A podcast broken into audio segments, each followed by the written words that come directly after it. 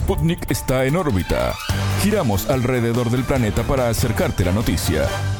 Bienvenidos, desde Montevideo comienza En órbita, el informativo de Sputnik. Somos Natalia Verdún y quien les habla, Alejandra Patrone. Gracias por la compañía. Comenzamos con los titulares. Comienza En órbita. Una selección de noticias para que sepas lo que realmente importa. Titulares. Cruces. La Fiscalía Argentina imputó al presidenciable Javier Milei por desalentar el ahorro en la moneda local. Delicado. Israel pidió a la ONU evacuar a 1,1 millones de personas del norte de Gaza. Postura. El presidente ruso Vladimir Putin afirmó que los países de los mil millones de oro pierden su liderazgo mundial. Tragedia. En Francia, un profesor falleció y dos personas resultaron heridas tras el ataque de un hombre identificado con grupos radicales islamistas. Intereses. El presidenciable de Chile, Gabriel Boric, inició su visita a China. Apuesta. Brasil aspira a ser una potencia en el suministro de energías renovables a otros países. Estos fueron los titulares. Vamos ahora al desarrollo de las noticias. El mundo gira y en órbita te trae las noticias. Noticias. Cruces. La Fiscalía Argentina imputó al presidenciable de la Libertad Avanza, Javier Milei, por desalentar el ahorro en la moneda local. La medida alcanza al postulante a jefe de gobierno porteño, Ramiro Marra, y al candidato a diputado por Buenos Aires, Agustín Romo. De esta forma se dio lugar a la acción penal iniciada por el presidente Alberto Fernández el 11 de octubre. La denuncia afirma que los dichos contra el peso argentino constituyen una afrenta severa al sistema democrático redundando en una gravedad institucional inusitada. El lunes 9, Milei, en diálogo en la radio local Mitre, catalogó el peso argentino como excremento.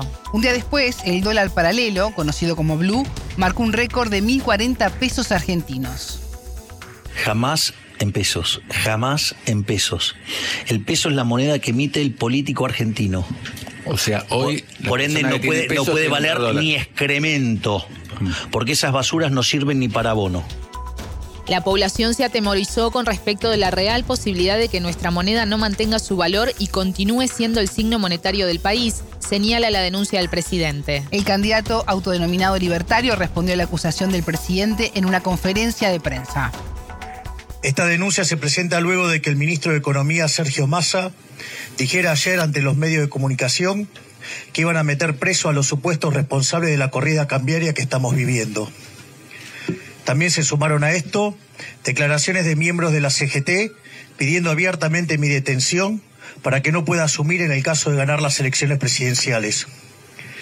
Este encadenamiento de hechos indican claramente que el kirchnerismo está intentando ensuciar el proceso electoral o incluso proscribir a la fuerza política más votada en las elecciones de agosto porque saben que estamos a pocos puntos de ganar en octubre y terminar con su gobierno de delincuentes para siempre. No vamos a aceptar bajo ningún punto de vista que el gobierno pretenda desligarse de la responsabilidad que tiene en el descalabro económico que están ocasionando con las medidas que ellos mismos tomaron. Yo les pregunto, ¿acaso yo soy responsable del déficit fiscal?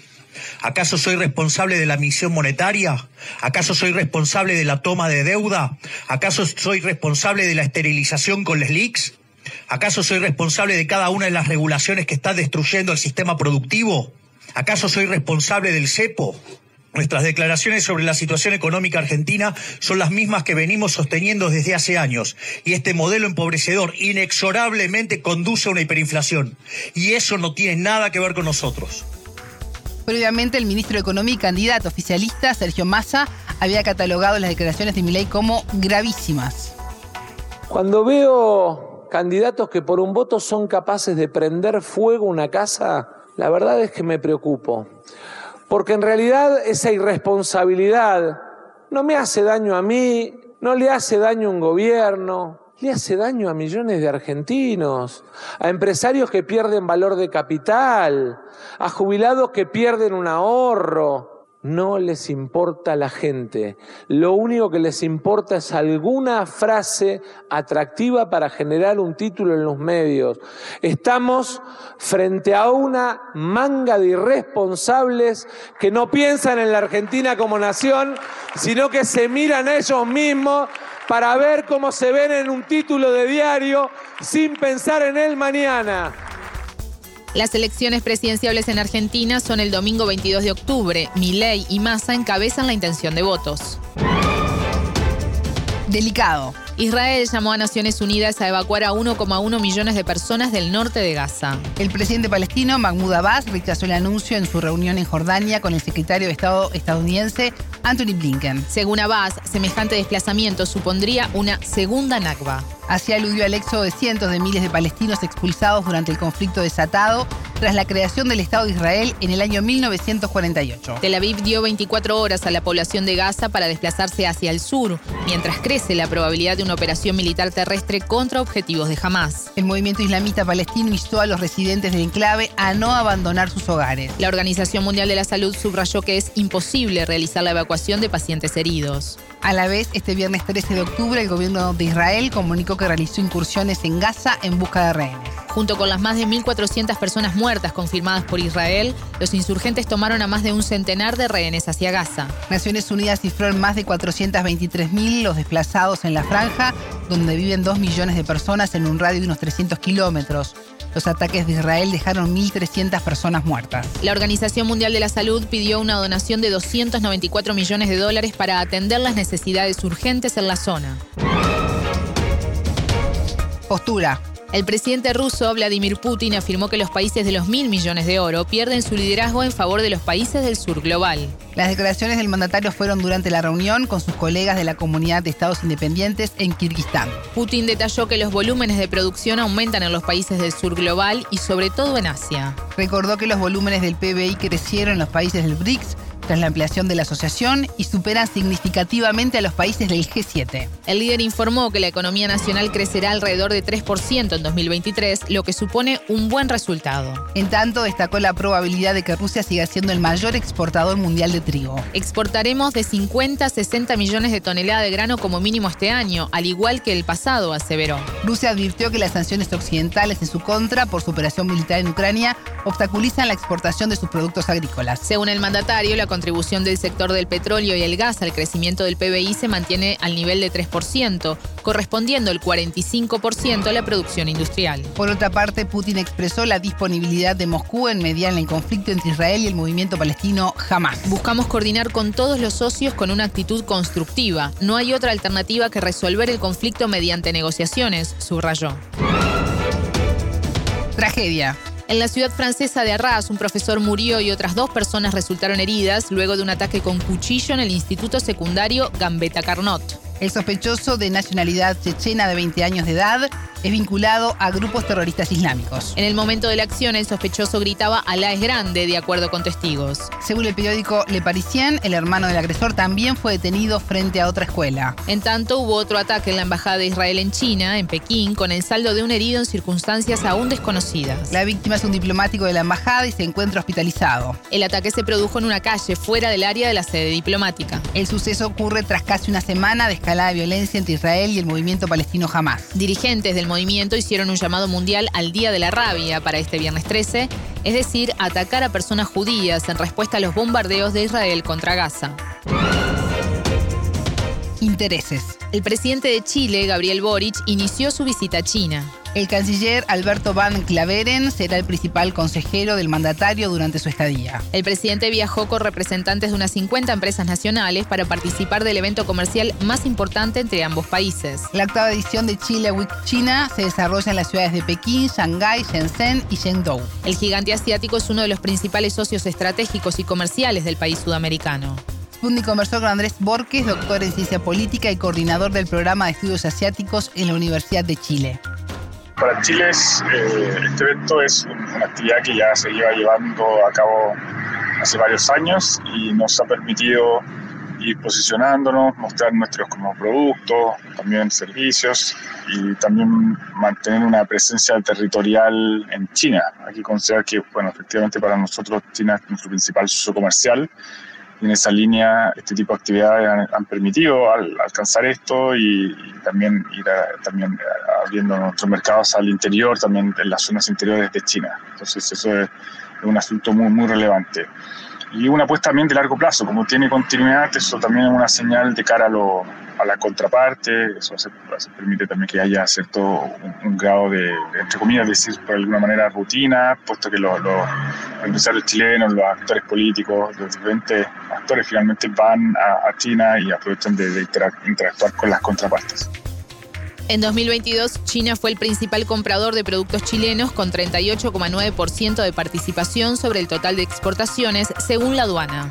El país asiático fue el principal vendedor de Chile con un total del 24,6% de las importaciones chilenas en 2022 seguido Estados Unidos con un 21. El país asiático compra esencialmente a Chile productos vinculados al sector minero, frutas y productos forestales y derivados. En tanto, la nación sudamericana importa tecnología, medios de transporte y partes maquinarias, productos de indumentaria, entre otros. Borges también se refirió a la importancia del evento para Chile, subrayada con el viaje del propio jefe de Estado que viaje el presidente Boric a una visita de Estado, eh, más allá de que su participación en el foro de la, de la Franja y la Ruta, eh, bueno, refleja primero de que Chile ha ido asumiendo una política de Estado con respecto a China y en esa línea lo que se busca es mantener continuidad y esto es un poco ese, ese, ese, ejercicio.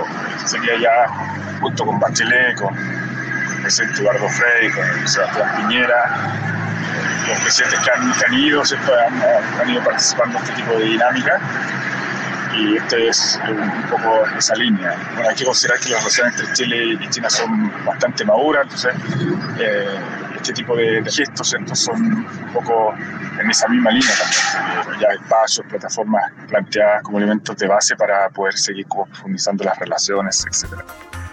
En su viaje, entre otras actividades, Boric participará del tercer foro de la Franja y la Ruta y se reunirá con el presidente chino Xi Jinping. Con el programa de la Ruta de la Seda, que cumple 10 años, Pekín avanza en promover su comercio internacional, tanto terrestre como transoceánico. En el caso de China, el hecho de tratar de tener estas actividades también en ciudades como Chengdu, de hecho el presidente Boric va a estar en Chengdu, y más allá ¿cierto? de las grandes ciudades como Beijing y eh, Shanghai, eh, lo que trata de reflejar que, que Chile está buscando eh, también abrirse ciertos mercados y ir generando redes comerciales en, en, las zonas interiores, que son las que los datos muestran que hay, bueno, hay una alta clase media, zonas emergentes, con consumidores que les interesa de productos con mayor valor agregado. Entonces, en esa línea eh, hay una oportunidad para, para Chile de, enviar y abrir eh, mercados para, para, productos que, en esa línea, considerando de que en este momento uno de los aspectos que ponemos como atención es que si bien tenemos una alta presencia en nuestro principal socio comercial, todavía seguimos mandando muchos productos o materias primas con bajo valor agregado, entonces esto es una oportunidad en esa línea y me da la impresión de que esta edición va a poner énfasis en eso, tratar de posicionar a, Chile también en, este ejercicio como, como una plataforma para, para, la electromovilidad, al menos en términos de, minerales para este, este fin. En 1970, Chile se convirtió en el primer país de América del Sur en establecer relaciones diplomáticas con China. Chile fue pionero en firmar un tratado de libre comercio con Pekín, vigente desde el año 2005. Apuesta. Brasil se prepara para ser una potencia en el suministro de energías renovables a otros países, dijo el presidente de la Cámara de Diputados, Artur Lira. El representante se encuentra en la cumbre de presidentes parlamentarios del G20 celebrada en la India. Lira marcó como prioridad votar el marco legal para la transición energética y producir energía limpia con el fin de abastecer Brasil y parte de la demanda global. El jerarca adelantó que el Parlamento tramitará la regulación del mercado de carbono, de la energía eólica offshore y el uso del hidrógeno verde. En órbita conversó con el doctor en ciencias políticas brasileño Clayton Mendonça Cunha Filio un intento de capitalización simbólica en, torno alrededor de, algunos procesos que sí están en curso en algunas dimensiones y bordeando sobre todo en lo que, en lo que va al que se los anunció el, el presidente de la Cámara de Diputados, Artur Lira, bordeando al greenwashing. Como mencioné, son algunos procesos que sí están en curso y que van por un lado, por ejemplo, desde prioridades del gobierno federal, de directrices del gobierno de Lula, como, como es el tema de la reglamentación del mercado de carbono y su, y su intención de utilizar el potencial ecológico brasileño como un capital político en sus relaciones internacionales. ¿no? Entonces, eh, eso sí está en discusión en el Congreso Nacional y Por supuesto, Artur Lira intenta sacar algo de rédito personal también a su alrededor. Con el tema del hidrógeno verde, eso tiene que ver con, yo por casualidad estoy justamente investigando eh, la implementación de esa industria aquí en el estado de Ceará, que es uno de los lugares donde se supone que tendrá las condiciones más óptimas para su producción barata y exportación a Europa. Entonces hay promesas de inversiones multimillones de millones de dólares sobre todo con, con visas a exportar esa energía a, Europa, y eso mueve el interés eh, de la implementación de, las, de, de la energía eólica offshore. El parlamentario manifestó que su país tiene orgullo de que casi el 90% de su energía sea de origen limpio y renovable. A su vez, destacó que el país sudamericano tiene una de las legislaciones más avanzadas del planeta en materia ambiental. En tanto, Lira es cuestionado por facilitar la tramitación de proyectos de ley que flexibilizan las normas de protección ambiental y preservación de territorios indígenas. Esto en favor del sector agrícola y ganadero, principal vector de deforestación. El entrevistado brindó más detalles.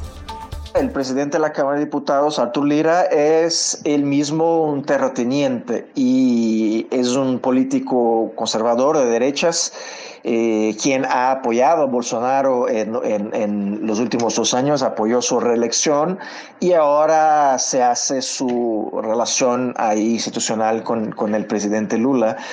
Él durante todo su mandato en, la presidencia de la Cámara de Diputados, en, los dos años pasados bajo Bolsonaro y en lo que va de ese año bajo Lula, no disfraza que él atiende a ciertos intereses, eh, se los representa y es parte de ellos en muchos sentidos. Entonces ha facilitado la aprobación de una serie de normativas que van contrarias a, los intereses de los pueblos indígenas, que han relajado los controles ambientales en muchos sentidos.